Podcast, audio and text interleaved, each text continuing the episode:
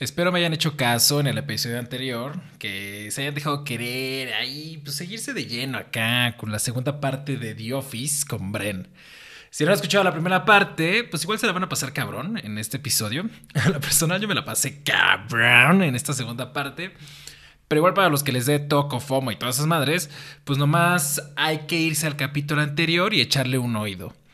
Si empiezan a escuchar algo de peluches o de hábitos, ya se pasaron, es el siguiente y ahí ya lo ponen a escuchar. Como lo anunciamos en el pasado, como lo dijimos, como lo predijimos, en este episodio Bren y yo nos quitamos el rebozo y dejamos que el de Braille fluyera como pez en el río al ver a Dios nacido. Hoy van a escuchar de la relación de Jimmy Pam, de la salida tristísima de Michael Scott, de cómo la cagaron con Andy, y hay un par de datos curiosos y el chismecito, ¿no? Ahí para, para estar a gusto. Así que ya practicada la música de intro, arrancamos.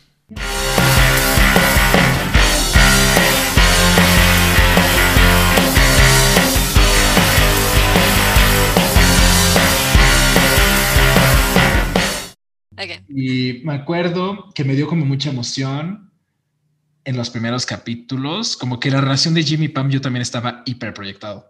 O sea, creo que me proyecté muchísimo que cuando no me acuerdo qué pasa. Hay una escena, no me acuerdo cuál es, que me acuerdo, a ver, o sea, me acuerdo mucho, muy clavón, como Jimmy Pam y yo llorando. Pero me acuerdo de. Sí, creo que estaba muy proyectado. O sea, ahorita me está dando mucha pena contar esto, pero también cuando Michael se va con Holly.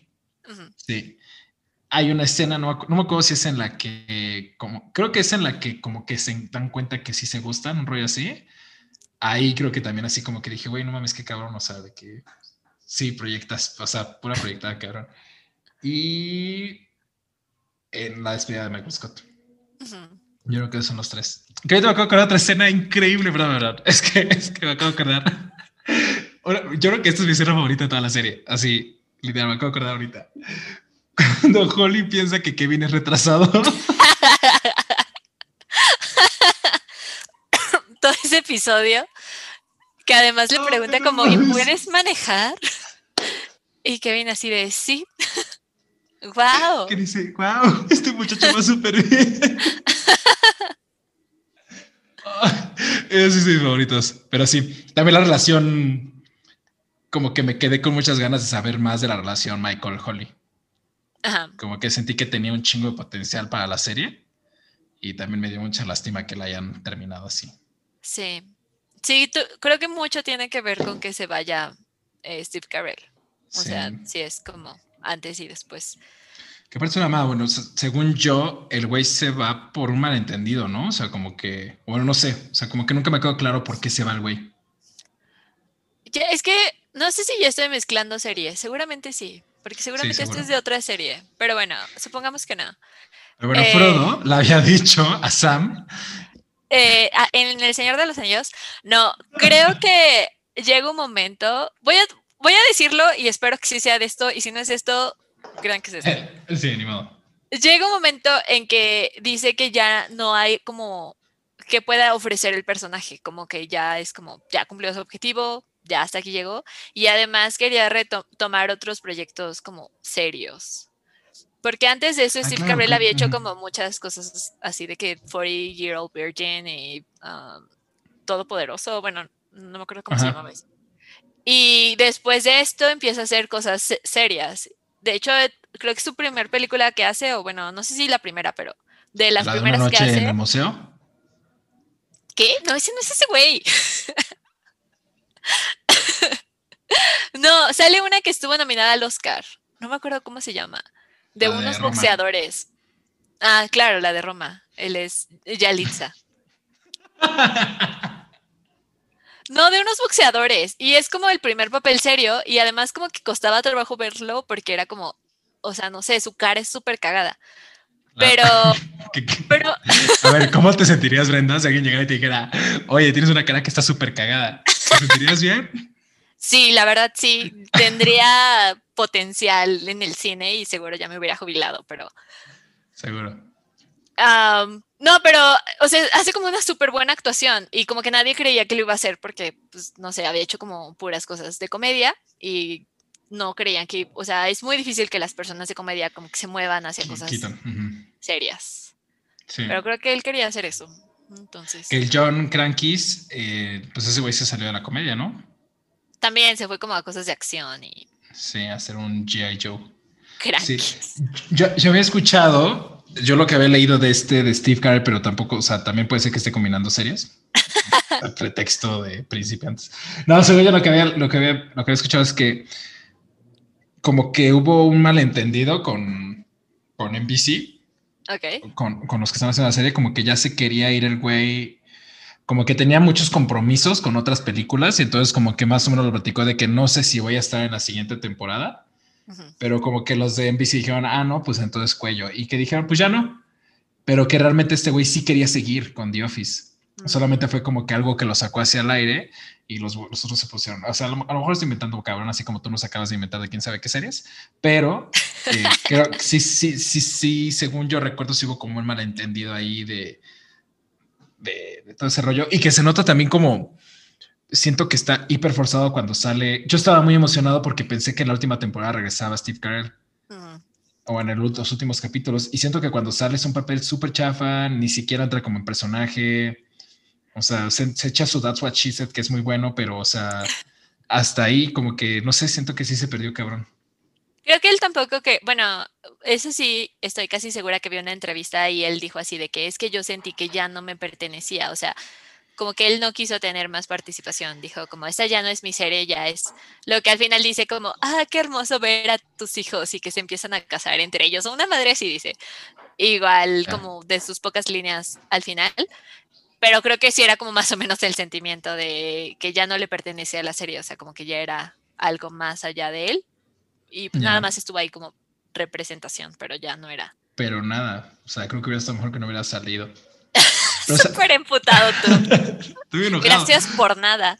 Pero nada, pero sabes qué raro, justo también ahorita estaba viendo en lo que te tardabas en conectar, era eh, un video que al parecer, sea, es que aparte es muy cagado porque justo en mi chamba yo tengo que estar prospectando empresas de medios de entretenimientos, entonces todas estas. Entonces, podría decir que lo que estamos haciendo ahorita realmente es chamba. O sea, Ok. yo podría mandar ahorita todo mi reporte de resultados, podría meter este podcast, pero no lo va a hacer. Pero lo que estaba viendo es que ahora con la nueva plataforma que está sacando Comcast, que se llama Peacock, que no nos están patrocinando, pero potencialmente nos van a patrocinar el siguiente episodio, van a hacer una reunion de The Office y sale en el trailer una entrevista con Steve Carell en la cual le preguntan como qué se ha visto a los demás, porque yo también había entendido que el güey estaba como enojado. Y ahí el güey dice como, sí, no nos hemos visto, pero estaría bueno como que nos viéramos y ya nomás sale así, 2021 y ya. Pues el podcast de Kevin, de tu crush de, la competencia. Ah, sí. eh, a tu podcast. A tu podcast, verga. y sale Steve Carell y como que se ¿Ah, escucha contento. Ajá, bueno, tiene entrevistas con Steve Carell y como que, ajá, como que ya pasó mucho tiempo y de repente supongo que es Ya como perdonó. nostálgico recordar. Mm, ya. Él sí, él sí pudo superar este sentimiento de rencor. Sí. Pero a ver, o sea, a ver, o sea, te recuerdo que yo vi la serie hace tres meses, o sea, dame chance. Ok, en cinco años entonces hablamos. En cinco años hablamos. En cinco años hablamos. ¿Qué quieres hablar? Yo creo que hay que escoger uno de estos temas. ¿Quieres hablar de la salida de Michael Scott, que más o menos lo hemos hablado? ¿Quieres hablar de la relación de Jimmy Pam? Eh, ¿O quieres hablar de qué pedo con el final? No sé, em, ¿de cuál te sientes más? Es que creo que puedo hablar mucho de los dos, pero tú de cuál te sientes que puedes hablar más. Yo definitivamente la relación de Jimmy Pam. ¿Sí? Va, dale. Estoy muy emputado. o sea, creo que justo ahorita me estoy dando cuenta que terminé emputado de la, de la relación. De, sí, de la relación también de la serie. no, fíjate. O sea, a lo mejor va a ser un desvío y puede ser que esto necesite como una segunda parte, pero en... O sea, yo acababa de cortar y después vi The Office, ¿no? Entonces, como que creo que también de ahí vienen muchas mis proyecciones Claro. de, de lo de Jimmy Pam. Y como que después, después de cortar, como que yo sentía también una frustración de, sí, como que tengo un pedo muy cabrón con que siento que, que creo que lo platicábamos el lunes, creo que hablamos, que, que uno va perdiendo su individualidad, ¿no? Como en las relaciones. Y creo que esa era como un poquito de mi pro- proyección. con Jamie Pam. Como que era súper, se veía súper chida como la relación y como que me emocionaba. O sea, creo que está muy, este, sí, muy, muy emocionante de mi parte, pero como que me proyectaba y decía, no mames, imagínate conocer, porque aparte siento que lo actuaban muy bien, o sea, siento que sí tenían como una química muy cabrona Jamie Pam y muy chida. Yo decía, como no mames, qué chingón tener una relación así, ¿no? Y entonces como que creo que mi decepción cayó en que una vez que, una vez que termina como la etapa de ligue y que ya se, como que ya son novios, siento que se pierde bien cabrón, como, como que ya se vuelve una relación de hueva. Y entonces como que creo que también estaba mi proyección de que siento que eso pasa en chingo de relaciones. O sea, al principio todo es como luces, diversión, amor, este, lo que sea sexo sin condón, sexo con condón, todo, o sea, todos lados, y de repente ya es como súper de hueva y la relación que yo veía, perdón, me estoy proyectando ahorita, pero tú me preguntas, la relación que yo veía al inicio de Jimmy Pam se me hacía súper chida y de repente la vi y dije, no mames, justo eso es lo que yo no quiero en una relación, o sea, ya la relación Jimmy Pam, novios formales. Entonces como que eso me conflictúa mucho. ¿Todo bien en casa? No, creo que no. Claramente no está todo bien en casa. No está bien, pinche carrera porque se fue. o sea, sí entiendo. Sí. Y yo lo veo desde sí, la. Pero estás muy proyectado, amigo. Te va a pasar un contacto con un psicólogo. Sí súper proyectado. Conozco muchos terapeutas que pueden tratar esto. Pero, pero sí entiendo tu punto. Sí, también me proyecto sí, eh, sí, buenas noches. ¿eh?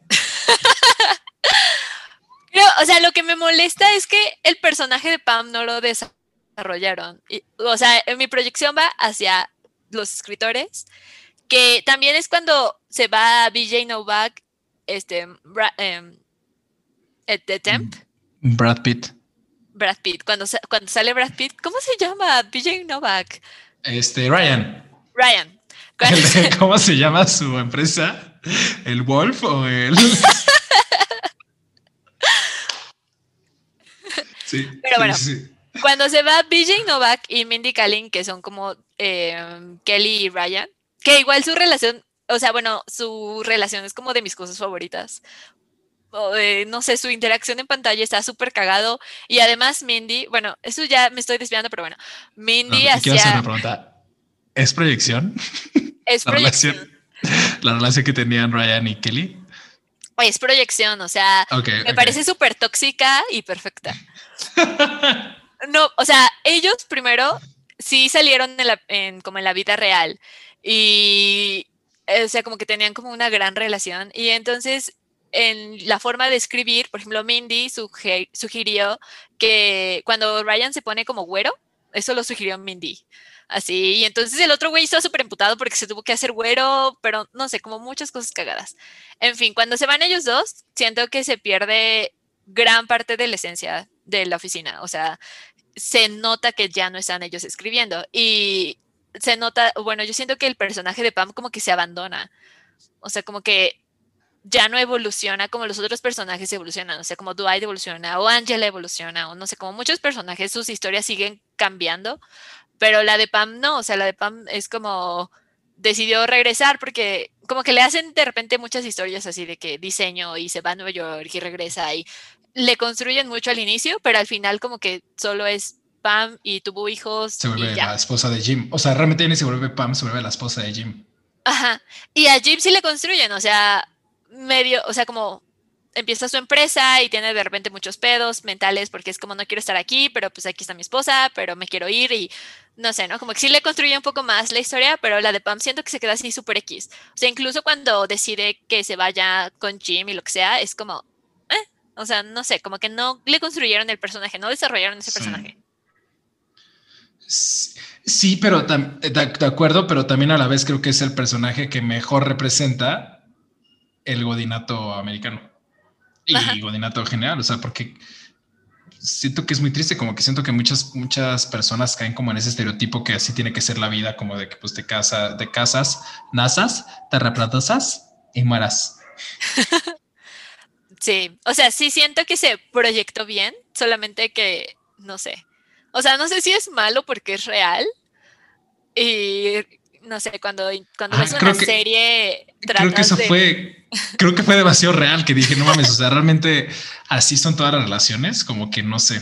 Algo que tuve esta conversación con dos amigos que se van a casar. Entonces yo les decía como lo enojado que estaba yo, así como estoy enojado. Así de no, no lo Estaba emputadísimo, estaba emputadísimo porque el, yo veía súper frustrado a Jim de que no podía hacer sus sueños y como que veía que esto también lo platiqué con mi hermana, que mi hermana también decía como, güey, es que la Pam también como, como que le cagaba a Pam, o sea, decía, o sea, si yo esta pregunta de qué personaje le cagaba, yo hubiera dicho Pam al principio, ¿no?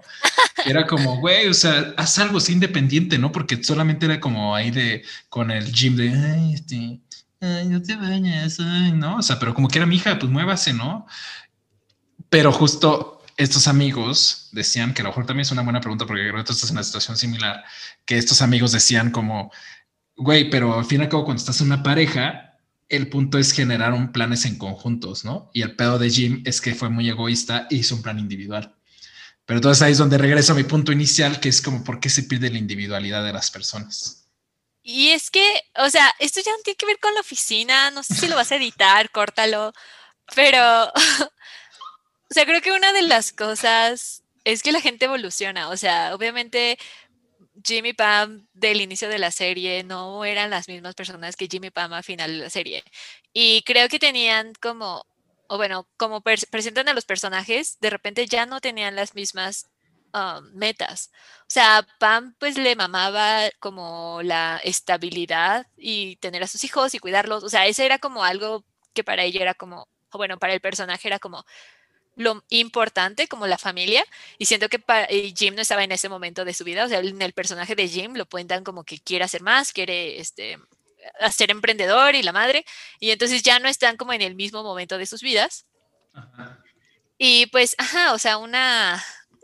Bueno, es que también tienen hijos y eso lo hace como todo más difícil, pero si no hubieran tenido hijos, creo que sí hubiera sido diferente el final de los personajes, porque no, sus metas no eran las mismas. O sea, no está mal, solamente la gente evoluciona y pues eso pasa.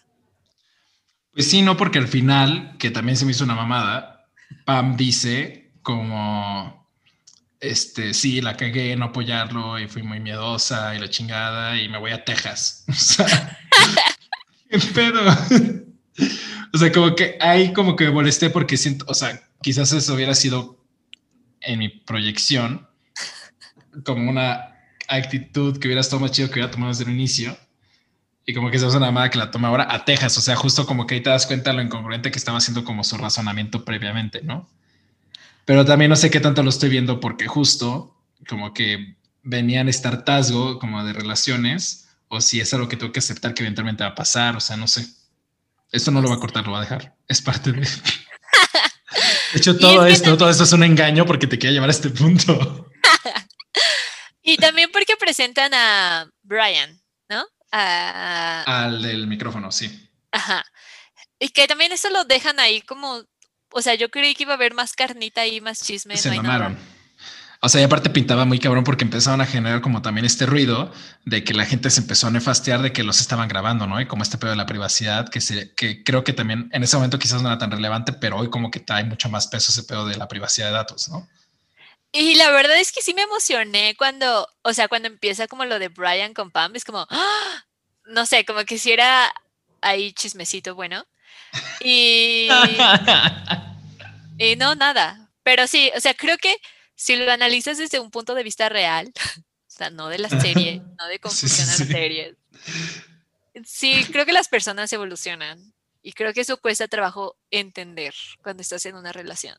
Como hasta qué punto estás tan comprometido con tu relación y eh, hasta qué punto no, o sea, también quieres tomar tus decisiones. Buen punto. Sí, creo que es un, tema para otro podcast. O sea, si, si, uno lleva la cuenta de cuántas veces hemos dicho eso, ¿eh? Nos patrocina Spotify, o sea, sí, sin pedos. Este, pero sí, es un buen punto. Em, que en este chismecito, que al parecer sí era la idea que creciera esa historia entre Pam y el microfonista, pero que sintieron que iba a ser muy cabrón la crítica en contra y les dio frío. Pero sí, iba, sí pintaba para un cuerno. Yo sí quería que dejara Jim, no sé, me yo también, yo también como Así que, de ya, sí, a la verga. Siento que de repente se volvió un poco erótico ese pedo y no sé qué también estaba, pero, pero Es que se sentía la tensión sexual entre los personajes. se sentía ¿no? cabrón, se sentía cabrón. Sí, gracias. No era la pandemia, ¿verdad? Era, era la serie. O sea, tú la viste hace tres años, sentiste también eso. Sí, pero también no sé, no sé, o sea, no veía mucha gente, no, no puedo decir que, que no me estu- que no estuviera sola, entonces. Claro. Sí, eso es, ajá, o sea, creo que también yo pensé que íbamos a empezar este podcast y que lo íbamos a terminar con un diciendo, wow, qué gran serie y siento que estamos llevándolo a un lugar muy negativo. Pero para terminar de ya así de aplastada a la abejita que está tirada en el suelo y sufriendo, otra cosa que me cagó de la serie es que, pero véanla, está muy buena, pero me cagó es como también el chingo de historias que dejaban ahí nada más. Y, o sea, por ejemplo, también Erin. Y el otro güey. Súper raro. eh, con el Gabriel, ¿no? El Gabo. Que el Gabo desaparece, ¿no? De toda la serie. O sea, ese güey ya ni siquiera sale como Ah, la sí. temporada final ni nada. Sí se llama Claro, Gabriel, claro. ¿no? Una cosa así. Sí, Gabe, ¿no? Gabe. eh, Gabe, sí. Gabriel. Sí, el Gabe. Ajá, como que desaparece ese personaje así de la nada.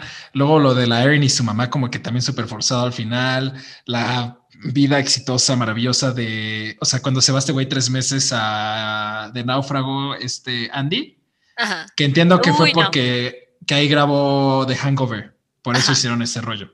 Andy es para otro podcast súper largo de, o sea, y es que es que creo que para que hubieran podido cerrar bien, necesitaban como extenderla mucho más, pero también ya estaba como muy gastado, o sea, no era, no siento que hubiera tenido tanto éxito si hubieran extendido la serie para explicar todas estas cositas, como que no quedaron, o sea, por ejemplo, lo de Erin con el otro güey, con el becario, igual como Ajá, que... también eso, como que queda ahí.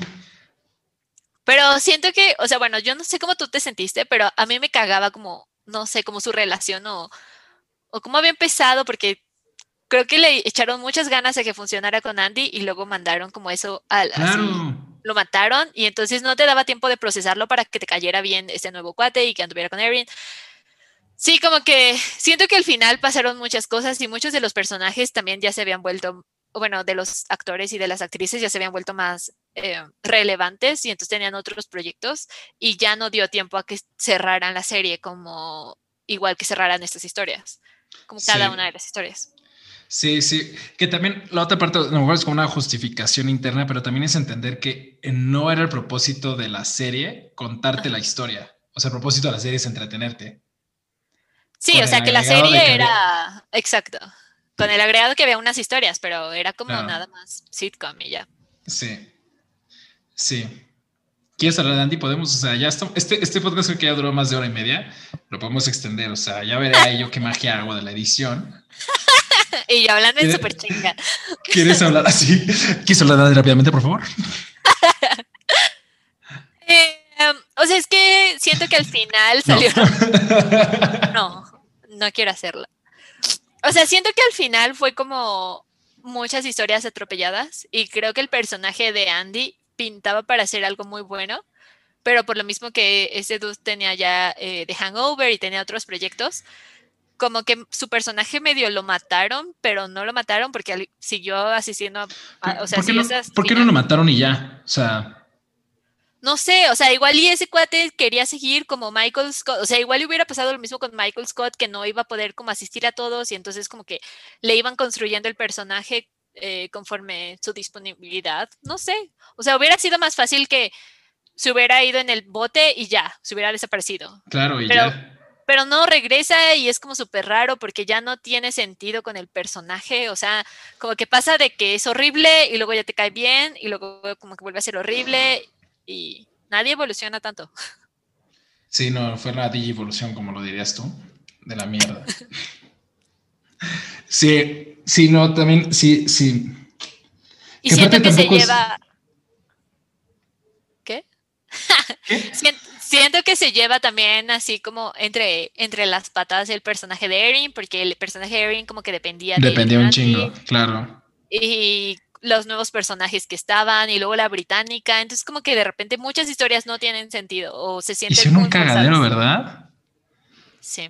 Ahorita que estamos platicando, o sea, yo, ya, ya, me ha pasado ese amargo trago y ya había dicho como, güey, qué buena serie, hasta la recomendaba, ¿no? Como, hey, ¿has visto The Office? Vela. No la vean, amigos. Es que siento que la dejas, o sea, como que te deja un sentimiento bien, no te deja un sentimiento así horrible. Cuando la analizas dices como, eso no tiene sentido, pero si ves la serie no se siente así. O sea, obvio sí me enojó cuando el personaje de Andy está como todo horrible, pero creo que es como la única parte que me enoja realmente. Sí. Pero tú sí te ves más afectado. O sea, sí, me encuentro muy afectado. No lo notaba. O sea, si, me puedes pasar el dato de tu terapeuta, creo que sí lo voy a agradecer.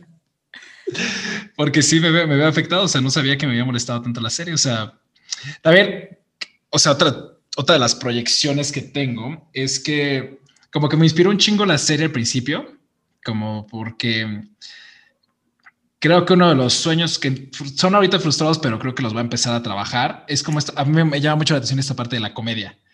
Y entonces el formato de comedia que estaban manejando yo se me hacía como muy fresco, no se me hacía como nada hiperforzado, eh, no se me hacía como cliché, o sea, como que siento que era como un humor bien hecho, ¿no? Okay. Y como que me inspiró también a mí de que, güey, pues también ¿qué me cuesta a mí armar un sketch? Como literal por intentarlo, ¿no? Y entonces como que también creo que me proyecté mucho en que dije, güey, qué chingón, o sea, como que me identifiqué mucho con la forma en la cual ellos crean, porque creo que mucho humor también se parece como al que tienen en The Office, creo, a veces. Y, y de repente como que ver que la hayan destruido tanto, creo que eso fue lo que me, como que me duele, ¿no? Porque es como que, igual es la proyección que hablamos, o sea, las relaciones empiezan todo muy chingón, todo es amor y diversión y la mierda, o sea, el trabajo, terminas ganando los millones a la mierda, quieres buscar de empresa, o sea, quizás esto solamente es un reflejo de la vida. Y es, es como una meta aprendizaje que apenas nos estamos dando cuenta con The Office. Saben que sí, véanla. Ya cambié de opinión, véanla, llamen al terapeuta, muchas cosas, salieron muchas reflexiones de este, de este podcast. bueno, este, ¿algo más que quieras agregar de Andy? ¿Algo más que quieras decir de él? También es momento de desahogarse, Bren, o sea, puedes soltarlo. O sea, es que sí me molestó mucho todo. O sea, creo que era. Ah, bueno, también estaba Karen eh, eh, con Jim. Eso también ya no lo hablamos, pero cuando Jim se cambia de empresa. Hablemos, mira, tú dale, o sea, ¿ya te, tienes, ¿ya te tienes que ir? Muy bien, entonces síguele, o sea. O sea, ni, estoy grabando, me acabo de dar cuenta de eso, entonces. O sea, cuando Jim le destrozan el corazón y se va y se, y se cambia de empresa y conoce a Karen, y de, y de hecho Karen después eh, sale en Parks and Recreation, o sea, como que sale un, un ratito en, The Karen es esta chava, la que es como muy exótica. ¿Muy exótica? ¿Cuál? No, es exótica. ¿Cómo se llama en la vida real, Karen? Ya, Rashida Jones. Rashida Jones, claro. Es, es exótico. Es, o sea, bueno, un poco. O sea, el nombre, huella. Es que siento que ella. Luego no, no encuentro su ethnicity. Como que hay. Eso es lo exótico.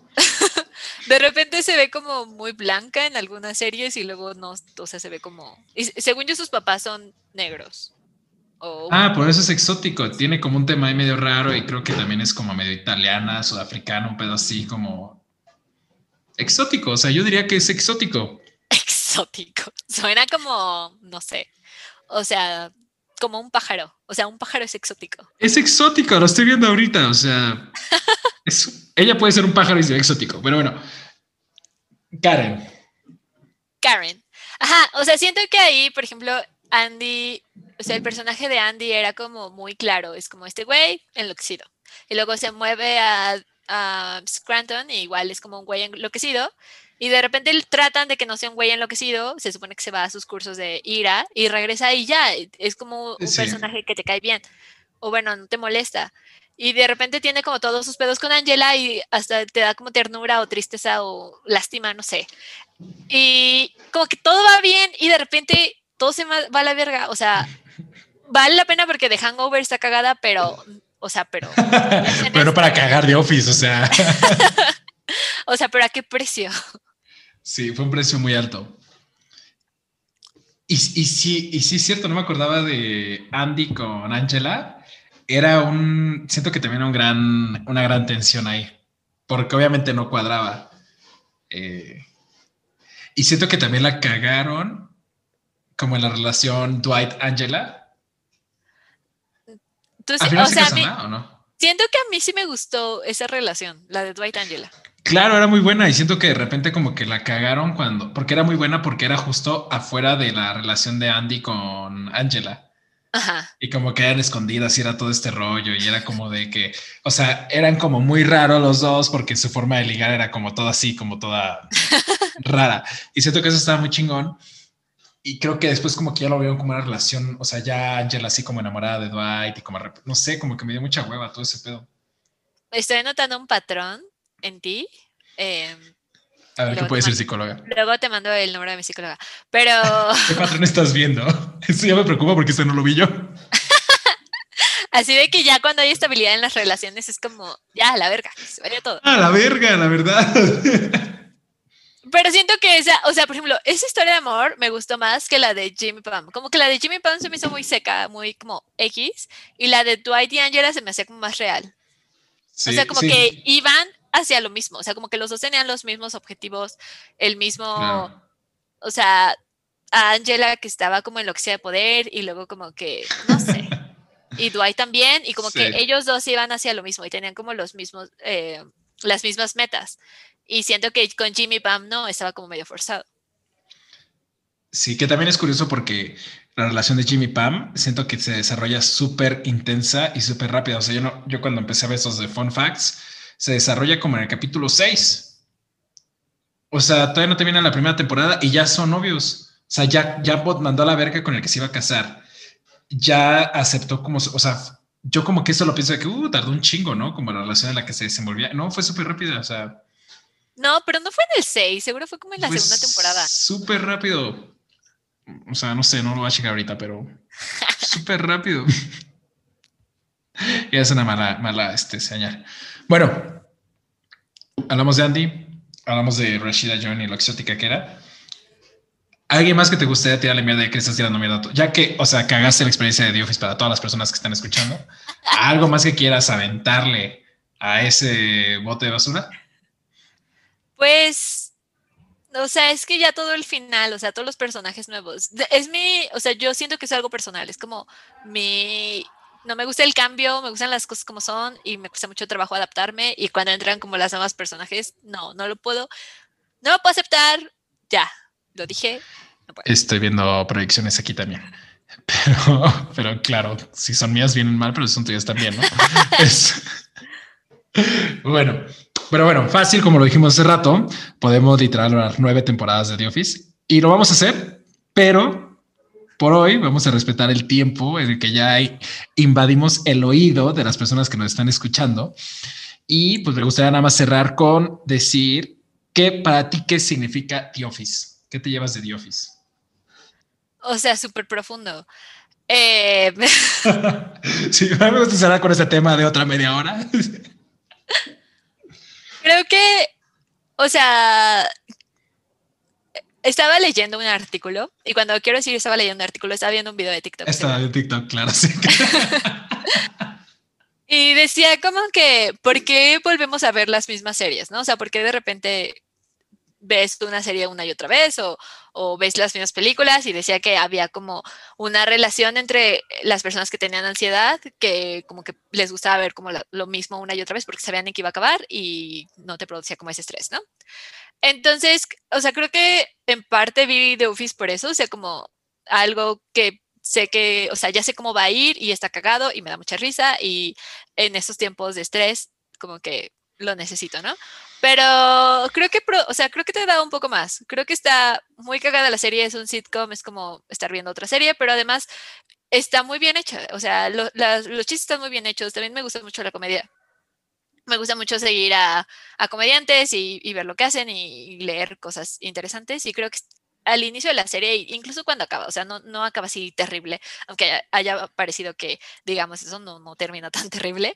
Y creo que te da como un buen sentimiento, o sea, creo que, creo que está bien hecha. O sea, aunque haya terminado como haya terminado, creo que está bien hecha y creo que, no sé, te da un sentimiento de paz. Y está muy cagada y está entretenida. Y ya. Muy bien, yo creo que ya no puedo agregar nada más a eso. ¿Qué? no, me parece, me, parece, bien, me cuesta por dos, sí, lo, lo mismo que dijo mi compañera. no, eso es un buen punto. Yo también creo que es una buena serie. creo que como que siento que cae en este grupo de series que son como las que tienes que ver, bueno, como las que todo el mundo ve como Friends o como este How I Met Your Mother o todo ese rollo, pero siento que literal no, no tiene por qué estar comparado con esas series. De hecho, no sé si lo comparen, me lo acabo de inventar, pero si lo están haciendo, no lo hagan, porque sí siento que cae en otro, en otro estilo y que es como súper digerible. Y creo que es algo muy chingón de la serie. O sea, es súper digerible, pero a la vez no es, no es es que justo creo que tienen como un gran mix en que es simple, pero no es simplista. Y como que logran, sí, logran como también, también, también creo que uno se identifica muchas cosas que hace en la oficina y como que también ese sarcasmo y ironía te hace dar cuenta de lo estúpido que también somos como a veces seres humanos. Y, y como que es, quizás ser consciente de, de muchas dinámicas que no tienen nada que ver y que podrían ser comedia, literal. Sí, es muy buena. O sea, de hecho, la serie no, no, como que nadie quería que existiera, como que nadie le veía el sentido de los productores en NBC y nadie. Y lo que hace que sí la produzcan es que el, el güey, el productor va y les enseña, o sea, como que tienen un focus group, ¿no? Entonces ya la gente en el, en el grupo dice como está de la verga, no me gusta. Pero este güey se le enseña a los güeyes que trabajan en la oficina, ahí en NBC o no, no, me acuerdo quién fue la primera que lo, que lo produjo. Y a todos así les super mama, o sea, dicen como está increíble, se identifican con los personajes y eso hace como que se vuelva, o sea, exitosa, ¿no? O sea, como que le den un chance, como que es muy relatable. Y pues ya. Sí. Si llegaste a este punto, la verdad es que mis respetos. Gracias por escuchar y también pues mejor échate un capítulo de The Office para que se pase el mal trago. Gracias a todos y los vemos en la próxima edición de Para de Mamar. Recuerden que no necesitas ser experto ni nada, nada interesante para poder tener una opinión, pero sobre todo hay que parar de mamar en este mundo. Gracias.